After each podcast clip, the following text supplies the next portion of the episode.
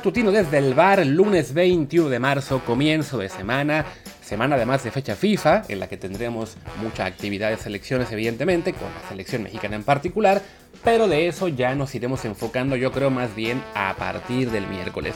Hoy todavía toca hablar de lo que fue la actividad del fútbol de clubes, en particular considerando que fue lo que muchos, bueno, la que es ya famosa Semana de Clásicos en medio mundo, un, invento al parecer de Argentina por lo que he podido revisar, e imagino que sí, porque tuvieron ellos en su Semana de Clásicos cuatro derbis regionales, eh, Boca le ganó a River, Racing a Independiente, Newell's a Rosario, empataron Gimnasia y Estudiantes, eh, pero bueno, y será todo lo que digan los partidos, porque no creo que a muchos de ustedes les importe Liga Argentina.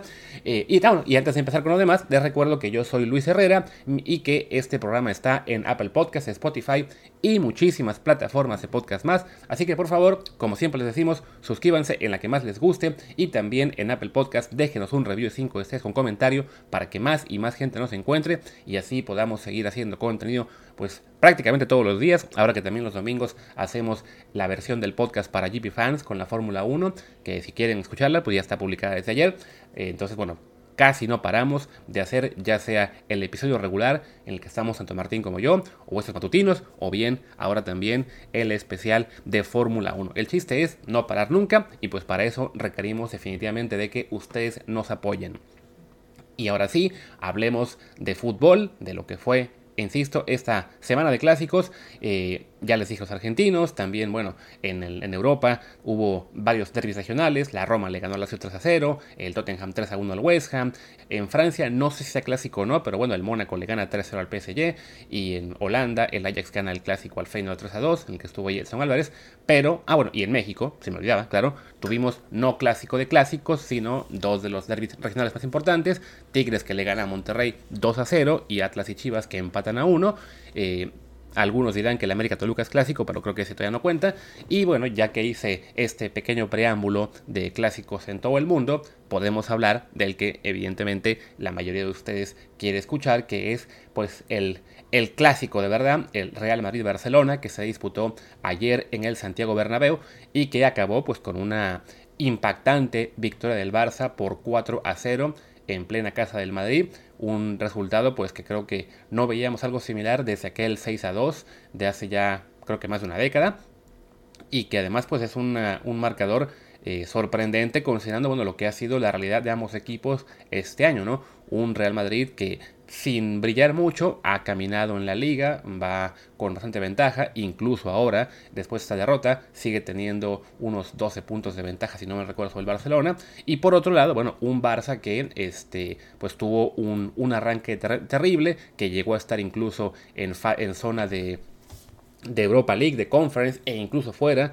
habiendo avanzado ya algunas jornadas, pero que desde el despido de Ronald Koeman y la llegada de, de Xavi Hernández, pues poco a poco ha mejorado, le llegaron refuerzos en, en el invierno que al principio algunos cuestionaban si eran uno de los ideales, pero bueno, la han funcionado muy bien y pues resulta esto en un encuentro en el que realmente la diferencia entre ambos fue descomunal, ¿no? Se puede señalar sin duda que eh, al Madrid le faltaba Karim Benzema, que ha sido su su jugador más importante, su candidato al balón de oro, eh, pieza clave en esa remontada contra el Paris Saint Germain, que hay que decir, también fue una, serie en la que ya el Madrid se ha visto superado la mayor parte de, ambos partidos y fue simplemente bueno el desplome de los parisinos lo que permite un poco la reacción también pero bueno comandada por Benzema y no contar con él en este clásico eh, definitivamente pues era un, un hándicap tremendo para, para el Real y dicho eso, pues no, no se puede considerar que la baja de un solo jugador eh, justifique lo que vimos en el campo, ¿no? Tan simple como que en el primer tiempo la superioridad del Barça era tal que la posesión era casi 2 a 1, el 63% con 37, en remates igual, 9 a 4, en la puerta 5 a 2, o sea, la, diferencia que se veía en el campo no era la de un líder general en casa recibiendo a un club que apenas va en ascenso, sino más bien pues parecería que es el Barça el que ha estado caminando en este torneo. Y pues eh, tras algunos pequeños avisos del Madrid al principio, la verdad es que bueno, se impuso la normalidad y este, Aubameyang y Araujo le dieron la ventaja al Barcelona antes del medio tiempo y después de eso, pues francamente ya no se veía cómo el Real Madrid pudiera volver, ¿no? Hizo un par de cambios Ancelotti al medio tiempo, sacó a Dani Carvajal, sacó a Tony Cross, metió a Mariano Díaz y a Camavinga, no no fructificaron. De hecho, apenas arrancó el segundo tiempo, metió el tercero Ferran Torres. Después, en apenas otros 4 minutos, marcó Aubameyang el 4-0. Entonces, al 51 ya estaba el encuentro, 4 goles por 0. Y la verdad es que incluso en ese momento podía ir más, eh, más alta la diferencia. Y lo que pasó después eh, ya se niveló un poco. Hizo más cambios aún el Madrid. Salió este Nacho, salió Rodrigo, entró Asensio y Lucas. Eh, ya el Barça bajó un poco revoluciones, metieron a, Depay, a Gaby, a Adama Traoré, que, que había estado esta vez de cambio, entró ya muy al final Daniel Vicinico. O sea, la verdad es que el Barça en los últimos 20 minutos más o menos podemos decir que caminó, o sea, que se, conformó con simplemente este, mantener esa ventaja, no, no hacer sangre. Sí, tuvo todavía alguna oportunidad más por ahí de, de marcar otro gol. Hay que señalar que, bueno, de, de todo el desastre que fue el Madrid, Courtois es de los menos culpables. Él hizo lo que pudo, pero no, no, tuvo mucho que hacer en los goles. Y si acaso, pues había sostenido el, el cero eh, un poquito más de tiempo necesario con una buena atajada a Aubameyang. Pero, pero fuera de él, realmente hay muy pocos jugadores del Madrid a los cuales este, elogiar, ¿no? O sea, Carvajal le fue de la patada, lo sacaron al medio tiempo. También eh, Militao anduvo muy mal. Alaba también estuvo muy mal. Nacho fue quizá de los, de los pocos salvables, aquí en la, en la crónica de las, en sus análisis. Y, bueno, cuando Nacho es de tus pocos jugadores rescatables, la verdad es que sí, la cosa anda muy bien, ¿no? Eh, y, y, nos podemos ir con todos, ¿no?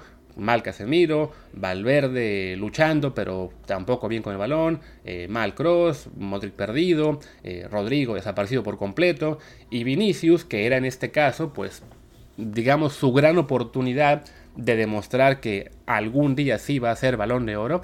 Y ojo, espero no estarlo insultando. Les cuento que a lo mejor ustedes han visto ya en Twitter que está ahí circulando una, una queja eh, durísima de contra, contra Eddie García, el Barcelona, porque cómo se atrevió a insultar a Vinicius diciéndole balón de oro, balón de oro, tú serás balón de oro algún día, ¿no? Entonces que, ah, lo hace con, con viento a favor. Pues hombre, claro que en este tipo de clásicos eh, cuando vas ganando, pues sí, hay jugadores que aprovechan para eh, mofarse un poco del rival.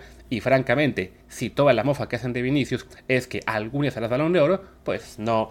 Creo, que hay muchísimas cosas peores que se le pudieran haber dicho, ¿no? Que además, según comentan eh, en, las respuestas a ese tweet, que el, que me hago referencia, eh, aparentemente Vinicius había provocado a Ali García diciéndole que era muy malo. Lo cual también es cierto, a fin de cuentas, ¿no? Pero bueno, ¿qué se le va a hacer, no? El dice que, bueno, tuvo también un día muy, muy flojito Vinicius. No, no pudo aportar, eh, pues, ni, ni, la tercera parte de lo que un Benzema. Y, pues, al, no estar él en un buen día, eh, había poco que hacer para el, para el Madrid, ¿no? Entraron de cambio, les decían, ¿no? Lucas Vázquez, Camavinga, Asensio, Mariano. No, no tuvo ninguno de ellos un, un impacto importante.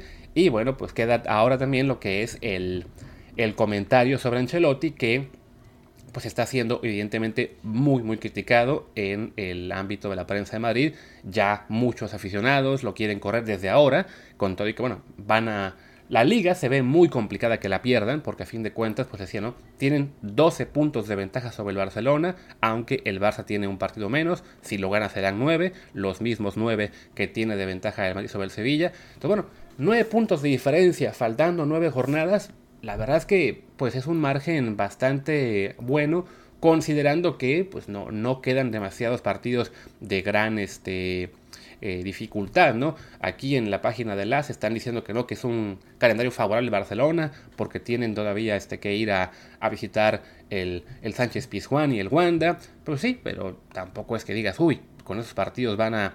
Eh, están, digamos, condenados a la derrota, ¿no? Sí, es cierto que, bueno, ir a, ir a Sevilla y a, y Atlético es difícil, pero bueno, el, Madrid sigue siendo un equipo también eh, fuerte, ¿no? Además, quiero creer que ya contará con, con Benzema en la mayoría de esos juegos, ¿no? Entonces, bueno, de todos modos, pues sí, la, la presión sobre Ancelotti ya está creciendo. Prácticamente, pues lo único que lo puede salvar en este momento no es ni siquiera ganar la liga. Eh, sino incluso la Champions, ¿no? Y pues se, ve muy complicado, ¿no? Más allá de que hayan remontado ante el Paris Saint Germain, la verdad es que sí, en esa serie se vieron superados casi todo el tiempo. Ante el Chelsea, pues el favorito es el Chelsea, aunque tiene, es un equipo el, inglés en este momento con también problemas propios, pues por todo el tema este de Roman Abramovich y que el equipo no puede vender boletos y que se va a jugar a puerta cerrada y que no pueden ni siquiera usar todo el dinero que quieren para, para viajes, traslados y para hoteles. Entonces, bueno, incluso por ahí el Chelsea tendrá sus pequeños handicaps, pero pues francamente sí, siguen siendo favoritos ante un Real Madrid que no se ha visto tan bien en Champions League y, e incluso si, si el Real Madrid avanza, pues después en, en, la semi me parece que le tocaría el City. Entonces no. Bueno, le toca el City, le toca el Bayern, le toca el Liverpool, el que sea, pues no, no será favorito, ¿no? Entonces sí, el, el camino para que Ancelotti se salve, la verdad es que se ve complicadísimo. Hay que decir también que parte de esta presión mediática que ya está surgiendo contra Ancelotti, que merecía la tiene, porque a fin de cuentas, pues sí, él es el entrenador y no, no está dando el, buen juego que que, que la afición de Madrid quisiera, también tiene que ver con proteger de inmediato la figura de Florentino Pérez. Porque a fin de cuentas, eh, veía yo una nota en marca en la que decían, ah, es que Ancelotti está cayendo en la misma, en el mismo error que Zidane, casi no usa la plantilla, se casa con los mismos 14 jugadores y pocas rotaciones. Y es bueno, a ver, se está casando con los mismos que Zidane, también tiene que ver con que el presidente le está dejando básicamente los mismos jugadores, ¿no? O sea, el, Madrid enfocó todas sus baterías en el verano pasado en fichar a, a Mbappé, no lo pudo hacer. ¿Y qué hizo después de eso? Pues fichar a Camavinga, que es un proyecto a, largo plazo, y, ya, ¿no? O sea, lo, demás del plantel es básicamente lo mismo que ha tenido eh, ni siquiera el año pasado por un largo rato, ¿no? O sea, el 11 de ayer, bueno, Alaba, que llegó gratis, es el otro fichaje de este año, y, ya, suficiente. No, pues a ver, con eso le alcanza para la liga, porque la liga está en un momento eh, de, transición, con muchos jugadores que salieron de, del Barça, el Atlético también viene jugadores, o sea, no, no es un buen año para la liga española.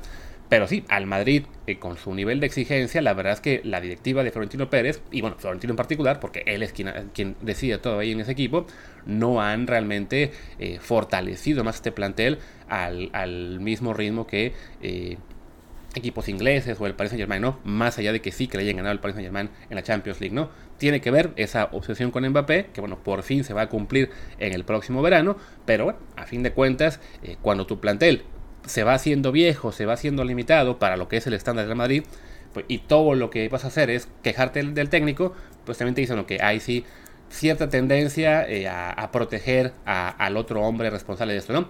Y ya que hablé mucho del Madrid, pues ahora hablo del Barça, que es el que ganó. Creo que a fin de cuentas, pues esta victoria lo que hace es, y lo vimos, si ustedes siguen ahí en, redes a todos los fans del, Barça, tanto en, España como en México, eh, Mark Cross, por ejemplo, pues sí ven que el, barcelonismo ahora mismo está desatado eh, y sintiendo que sí, que ya está de vuelta, ¿no? Y en cierto modo sí, ¿no? Es un, es un club que está luciendo ahora mucho mejor, que ya se metió a zona de Champions League en, España y no se va a salir de ahí, que le queda esta esperanza todavía de, una remontada en la liga, que sí, se ve muy muy complicada, pero, pero puede pasar. Y a fin de cuentas también le queda pues lo que es el, consuelo de la Europa League, donde a, cada, a cada ronda que avanza y cómo va mostrando el nivel actual, pues sí, se empieza a unir al grupo de favoritos, sobre todo ahora que ya quedó fuera el Sevilla, que es el equipo que siempre se la solía llevar, ¿no? Entonces, bueno, para el, lado de los de, los de Xavi, hay que señalar que sí, que fue un, un encuentro realmente de gran nivel, o sea, que el equipo se ve realmente inspirado que incluso, bueno, lo que es hasta un Dembélé ya empiezan a hacer ahí como que un poco de campaña por ver si, si y se queda. La verdad es que sí, este, pues esto te habla de lo que es el nivel de confianza que están tomando y, el buen momento que vive el equipo, ¿no? En, los medios catalanes están destacando un poco lo que es el nivel de, Araujo, el central que, bueno, que en este caso jugó de lateral derecho y jugó muy bien. También está lo que es, este, jugó muy bien Frankie de Jong, no se diga Aubameyang que tuvo un partidazo, Dembélé ya lo mencioné, Ferran Torres, o sea, son juegos que están en general jugando muy muy bien y este y bueno, para el Barça creo que el, futuro se ve mucho más prometedor de lo que parecía hace apenas tres meses con Ronald Koeman. Bueno, ya, ya, ya pasaron más tres meses, hace digamos cinco o seis meses con Ronald Koeman, o sea, cuando incluso el equipo, bueno, no se veía ni siquiera que tuviera chance de, eh, o bueno, que, pudiera quedar fuera de la Champions League, ¿no? Lo, hizo en la, en la edición actual, que, se quedó fuera en fase de grupos, pero bueno, parecía un peligro real que no pudieran ni siquiera calificar a la siguiente. Ahora ya, ese peligro parece haberse disipado y si bien aún se ve complicadísimo que gane la liga, pues bueno, el consuelo de quizá ganar la Europa League sería, creo yo, este haría de esta temporada una temporada aún exitosa para el club culé y el muy buen cierre que están teniendo temporada también pues les dará eh, grandes esperanzas de llegar el próximo año a competir de nuevo por el campeonato local en España más allá de que, bueno, esas fantasías de que iban a fichar a Haaland parecen ya haber desaparecido, pues con un poco el golpe de realidad que es la acción económica del club sigue siendo complicada, ¿no? O sea, está jugando muy bien el Barça en la liga y está jugando bien en la Europa League, pero vamos a ver cuando por fin le toque el año que viene enfrentarse a, rivales de, de, primer nivel como son los equipos ingleses, el Pro París, el Bayern Múnich, alguno más, ¿no? En fin, creo que ya, eh, pues bueno, creo que ya para cerrar simplemente eso, ¿no? Un, un clásico que eh, deja muy golpeado al Madrid, aunque eso creo yo no evitará que sea campeón, y deja muy, muy animado al Barça, aunque eso difícilmente cambiará lo que es su rumbo en la liga este año. Sí creo, insisto, que la Europa League puede ser donde, donde consigan ese consuelo.